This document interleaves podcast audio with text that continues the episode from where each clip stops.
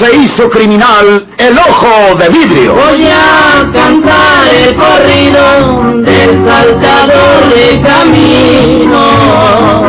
La borrascosa juventud de Porfirio Cadena. Cómo perdió uno de sus ojos y por qué tuvo que seguir la vida criminal perseguido por sus poderosos enemigos. Nueva serie campilana del escritor norteño, Don Rosendo Ocaña.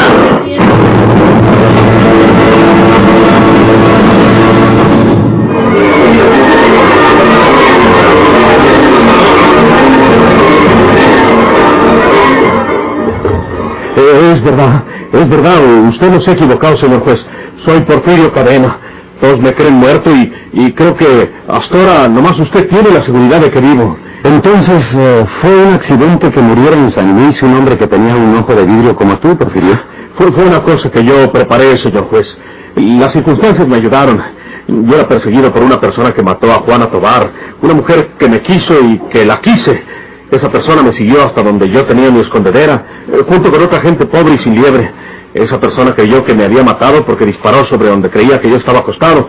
Pero yo me había movido de aquel lugar, precisamente porque me había dado cuenta de que un hombre me seguía y, más o menos sabía quién era. Y yo pude matarlo a él. Eh, ¿Quién sabe si hubiera sido mejor? Pero pensé que yo podía acabar mejor con mis enemigos y con mi venganza si me hacía pasar por muerto, como ya una vez antes lo había hecho. Sí, lo recuerdo. Bueno, pues lo dejé que se fuera creyendo que me había matado. Y como había por ahí otro desdichado que podía pasar por mi cadáver, pues yo lo maté a él, pero le hice pedazos la cara para que no lo identificaran y puse cerquitas de su cadáver el ojo vidrio que yo usaba desde muchacho. ¡Qué horror! ¿Y para qué querías hacerte pasar por muerto, sobre todo a costas del sacrificio de un ser humano? Eso es no tener corazón, eso es convertirse en una bestia, Porfirio Cadena. Repito, te has mejorado físicamente, pero tu moralidad es tan mala o peor que antes. Vamos hablando de don Florencio Cavazo, señor juez. Yo ya soy un hombre muerto. Hay una tumba que dice que Porfirio Cadena murió y vamos dejándolo en paz. Al cabo un día de esto se muere de verdad. Pero me interesa mucho lo de don Florencio porque, como le acabo de decir, señor juez, me consta que es inocente. Usted sabe que si don Florencio fuera el que mató a mi hermana María Jesús, yo lo hubiera dejado muerto a tiros desde la vez pasada que estuve en su celda, haciéndome pasar por ese licenciado Montemayor.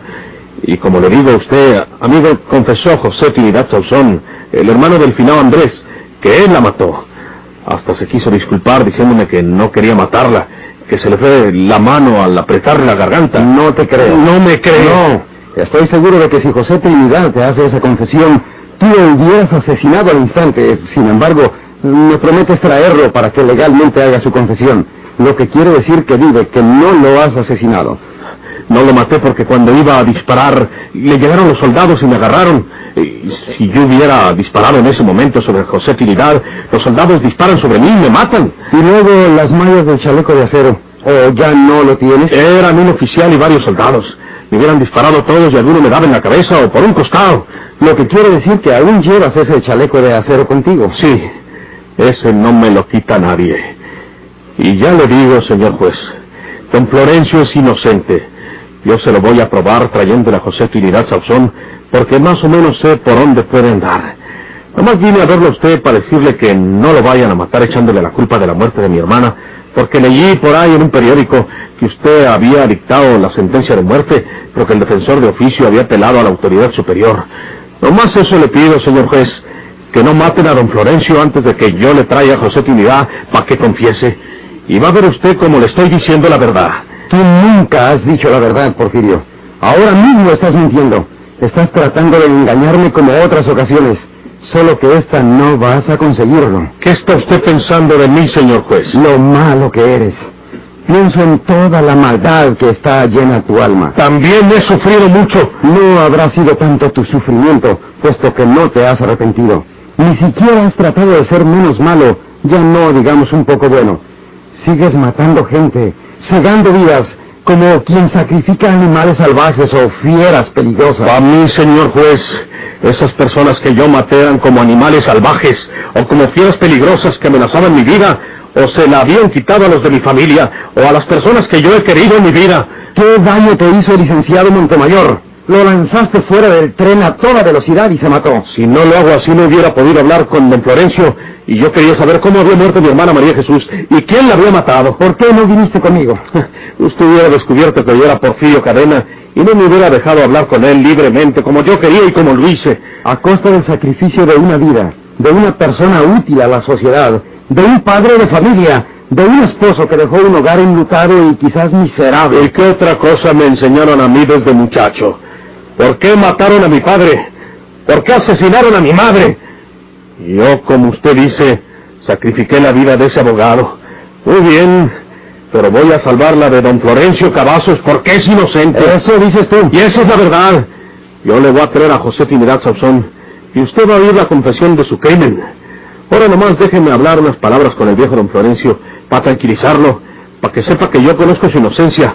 Y luego me voy en busca de José Trinidad y se lo traigo. Yo le garantizo que se lo traigo en dos o tres días más.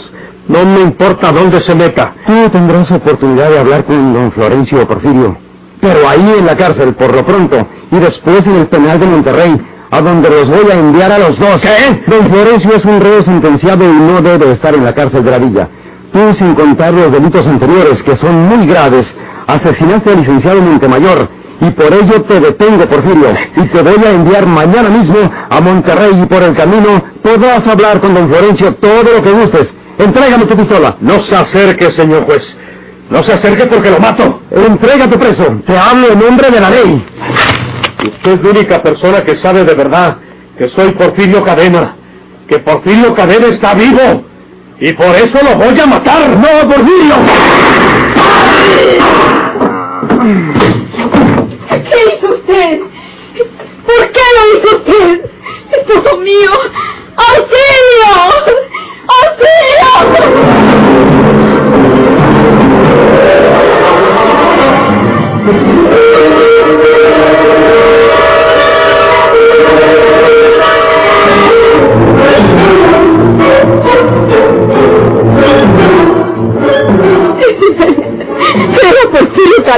Cálmese, señora.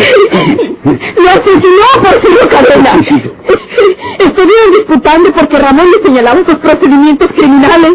Era Porfirio Cadena. Mi esposo le llamaba Porfirio. Cálmese, señorita. Y vaya a descansar.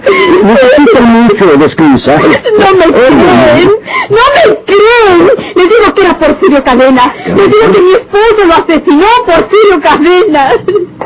Lo asesinó Porfirio Cadena. Pobre señora. Insiste que fue Porfirio Cadena. Pobrecita, ha perdido la razón. Y esperemos el dolor que le resulta de esta tragedia. Porfirio Cadena está muerto y sepultado desde hace mucho tiempo.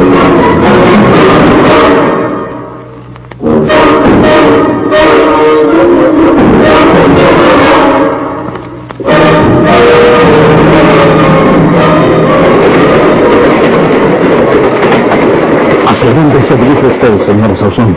Voy para México, amigo. Yo soy empleado de comunicaciones y tengo que arreglar mi indemnización por incapacidad para el trabajo. Por lo pronto, pues, pues tengo que vivir mientras arreglo mi asunto. Nosotros también nos dirigimos a México. Somos de San Luis, pero ahora vamos a radicarnos en México. Tenemos algo en común. A usted y a nosotros nos persigue ese hombre. Podíamos aliarnos para defendernos mejor. Usted nos interesa porque conoce el pasado de ese hombre. Yo no lo conozco siquiera a él. ¿Quién le dijo que era? Pues, eh, pues me dijo que era Porfirio Cadena, eh, pero Porfirio Cadena pues, pues, está muerto desde hace mucho tiempo. ¿No será posible que viva Porfirio Cadena? ¿No será posible que ese hombre sea Porfirio Cadena?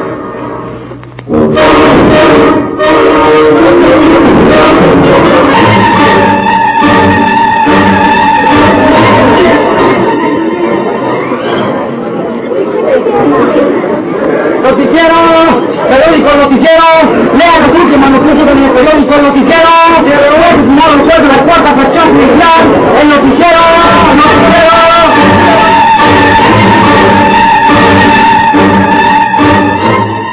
De un salvaje y misterioso asesinato ha sido víctima del señor licenciado Ramón Hinojosa, juez titular de la cuarta fracción judicial, con asiento en la cercana villa de Santiago. Un no identificado y extraño personaje se presentó anoche en el domicilio del juez y después de haber estado discutiendo acaloradamente con él, le disparó toda la carga de su pistola dejándole sin vida.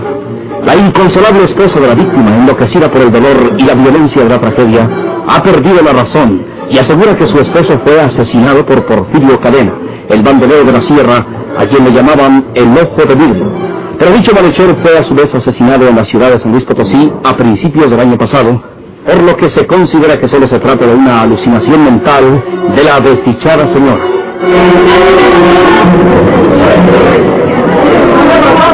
Periódico Nueva Patria, entérese usted los últimos acontecimientos en el periódico Nueva Patria, Nueva Patria, Nueva Patria.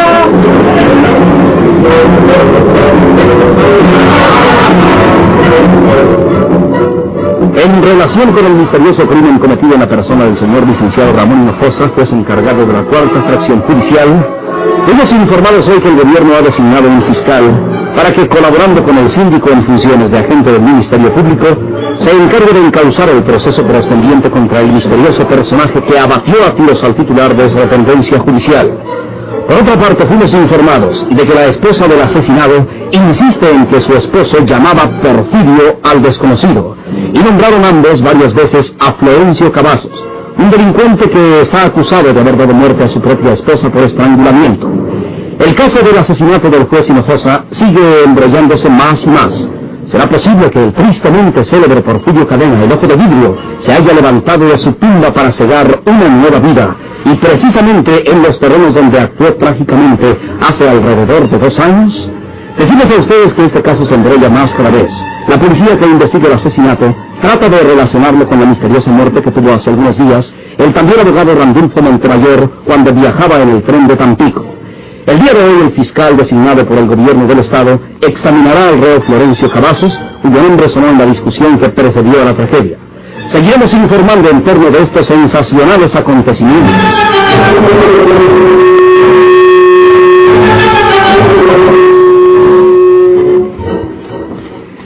Soy el fiscal que ha designado el gobierno para investigar la muerte del licenciado Hinojosa, señor Cavazos. El nombre de usted fue pronunciado durante la discusión que tuvieron el licenciado y su matador minutos antes de la tragedia. ¿Por qué lo nombraban usted? ¿Qué relación tiene usted con el matador del licenciado Hinojosa que estaba a punto de sentenciarlo a usted basado en la pena de muerte que pedía para usted el agente del Ministerio Público? Pues, eh, pues oiga, señor, la mera verdad es que no entiendo lo que usted me acaba de decir. Yo supe la muerte del licenciado, pero ¿quién puede haber matado a un hombre tan bueno y tan honrado como el señor juez de letras? Y lo digo yo, él haya estado a punto de mandarme a sacrificar injustamente. ¿Por qué injustamente? Porque pues soy inocente, señor fiscal. Nomás que no ha podido mostrar inocencia. Porque nomás me ha nombrado disque un defensor de oficio. Un señor leguleyo de aquí mismo de la vía, al que nunca le tuve confianza. El defensor que me había mandado mi hermano Hortensio Monterrey, porque yo se lo pedí en una carta que él mismo, pues de letras, me hizo el favor de mandar por correo. Pues yo no comprendo lo que pasó con el señor licenciado de prácticamente mayor. Porque, pues nomás vino una noche a hablar conmigo. Me estuve preguntando mucho del asunto. Se fue prometiéndome que volvería unos días más. Pero por fin nunca ha vuelto. Y esa es la razón para que se crea que soy culpable. Porque no he podido presentar las pruebas necesarias por falta de un buen defensor, señor fiscal. Y vamos aclarando lo que usted acaba de contarme, porque a ello he venido a hablar con usted. Se apellidaba Montemayor ese defensor que le envió de Monterrey su hermano Hortensia. No, por su señor. ¿Y cuál era su nombre? Eh, su, su, su nombre. Sí, sí, el nombre completo de ese defensor. ¿Qué Montemayor?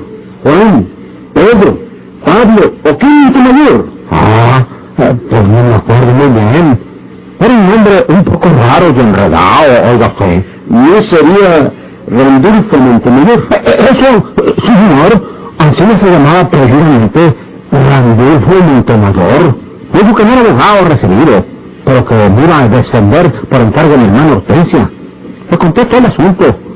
Eh, le dije que era inocente y como lo digo usted, me prometió volver unos días más, pero pues, pues no lo ha hecho. ¿Recuerda usted exactamente la fecha en que vino a hablar con usted ese señor que le dijo llamarse Randolfo Montemayor y, y que venía enviado por la hermana de usted? Eh, sí, señor. Fue la noche del día 8 de este mes de agosto. Me acuerdo muy bien. Porque desde entonces estuve esperando a que volviera como me lo había prometido, señor fiscal. Un momento. Permítame pensar un momento. Pues, señor. La noche del 8 de agosto se mató fuera del puente Tumpico el abogado Montemayor. Y resulta que esa misma noche estuve hablando con este hombre. ¿Qué clase de misterio palpita en el fondo de este tragedia?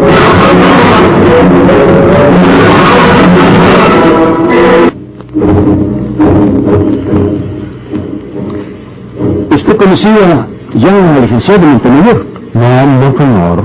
Tampoco conoció usted a la persona que le dijo que era el abogado Randolfo Montemayor. Pues oiga, no entiendo, señor fiscal. Esa persona que habló con usted la noche del 8 de agosto no era conocida de usted. ¿No le ha visto usted antes a ese hombre en alguna otra parte? Pues, pues, pues no. ¿No le encontró usted parecido con alguna otra persona que usted hubiera conocido antes? Oiga, eh, eh, eso sí, señor fiscal. Ese señor abogado Montemayor tenía mucho parecido con... con... ¿Con, con quién? Dígalo, dígalo, por favor, Pues, dígalo. eh, pues casi no quisiera decirlo. Dígalo usted. Usted va a decir que estoy loco, señor fiscal. Ese señor abogado Montemayor tenía mucho parecido con... con Porfirio Cadena, un paisano de nosotros, al que le decían el ojo de vidrio. ¿Por qué dice usted que tenía ese parecido? Pues porque sí, señor fiscal. Yo lo miré, yo lo miré bien a la luz del foco del cuarto donde estábamos platicando.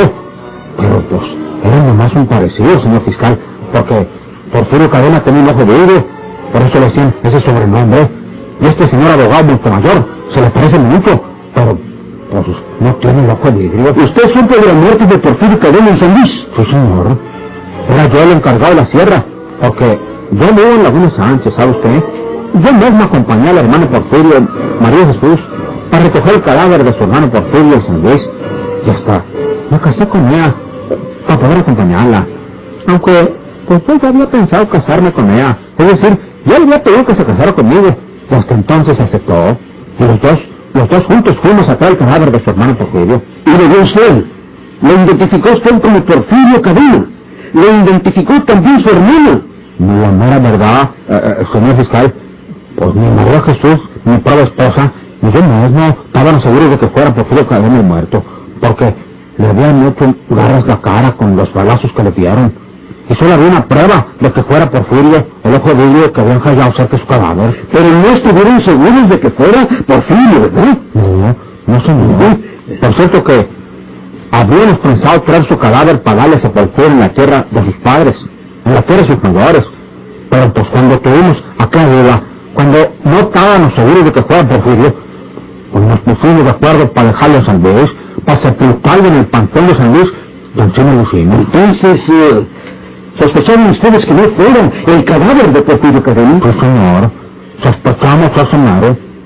Muy bien, muy bien. Muchas gracias por sus datos, señor Cavazos. Si necesito hablar con usted de este asunto, vendría de... Eh, señor fiscal, eh, eh, ya que está aquí, mandado por el gobierno, no me friegue. Dígales que yo soy inocente. Pues cómo iba yo a matar a mi misma esposa. Precisamente ese abogado Montemayor, cuando habló conmigo aquella noche del 8 de agosto, estaba de acuerdo conmigo en que yo era inocente y los dos creíamos que a mi padre María Jesús la mató José Trinidad Sapsón, el hermano de Andrés Sapsón, que también fue marido de María Jesús, porque con toda seguridad que Andrés, en vida, le había contado dónde escondía ella su dinero y debe haber venido a robarla. Y como él quiso defender lo suyo, el estranguló y la mató. Yo no sé pico a usted, señor fiscal, que Por un momento. Cuénteme usted todo eso que se relaciona con los hermanos Samson y con lo que hablaban usted y el abogado Montemayor respecto de José Trinidad Samson. Cuéntemelo.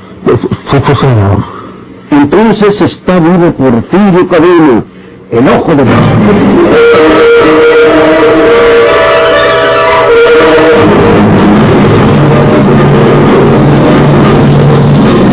¿Por qué se hizo criminal el ojo de vidrio?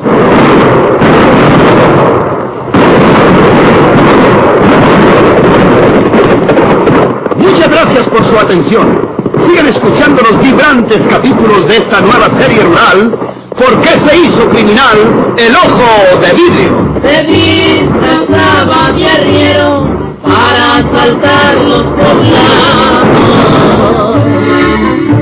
Burlándose del gobierno, mataba a muchos soldados, nomás blanqueaban los cerros, de puros sin calzonar.